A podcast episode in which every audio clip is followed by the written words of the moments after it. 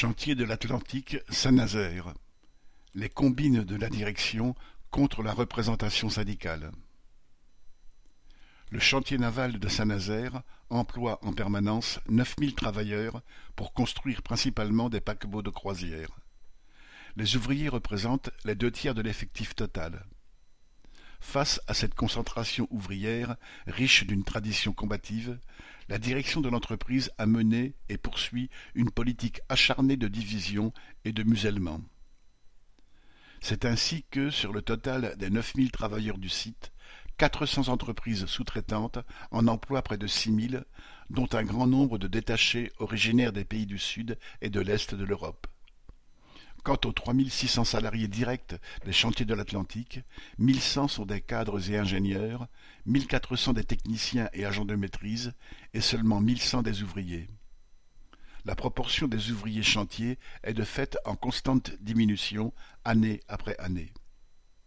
Évidemment, tout cet encadrement technique et hiérarchique n'a de sens que parce qu'il encadre l'ensemble des travailleurs du site, ceux de la maison mère comme ceux de la sous-traitance, dont l'effectif est très majoritairement ouvrier.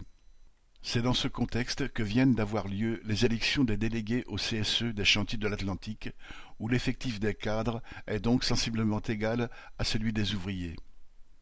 Dénonçant cet état de fait, la CGT s'était appuyée depuis plusieurs années sur une disposition légale instituant la notion de communauté de travail dans les élections professionnelles.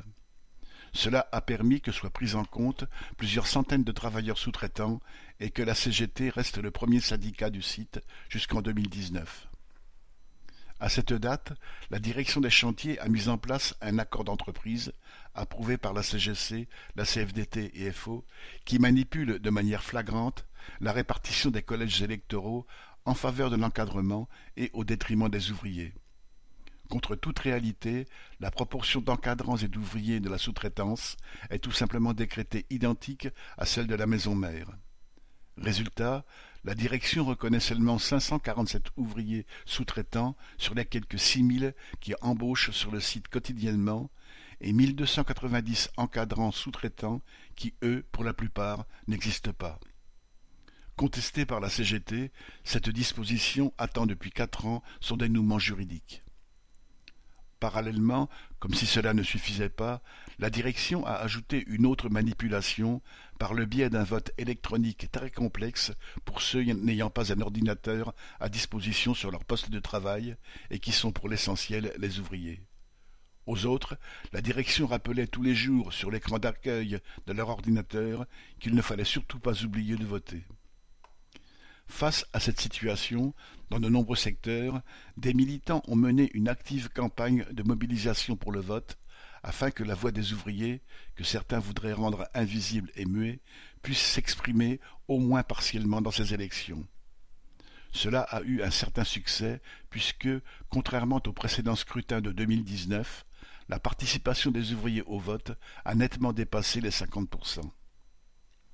Le résultat a été connu le 20 septembre et la CGT obtient 65% des votes ouvriers, plus 12 points par rapport à 2019, tout en se maintenant à 27% chez les techniciens.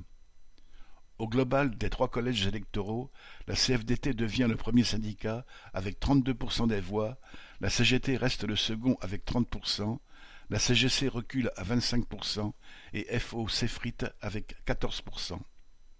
Ce résultat a été ressenti comme un succès par les ouvriers de la maison mère comme par ceux de la sous-traitance qui continuent à refuser d'être muselés et de devenir les sans-voix que voudrait la direction. Correspondant Hello.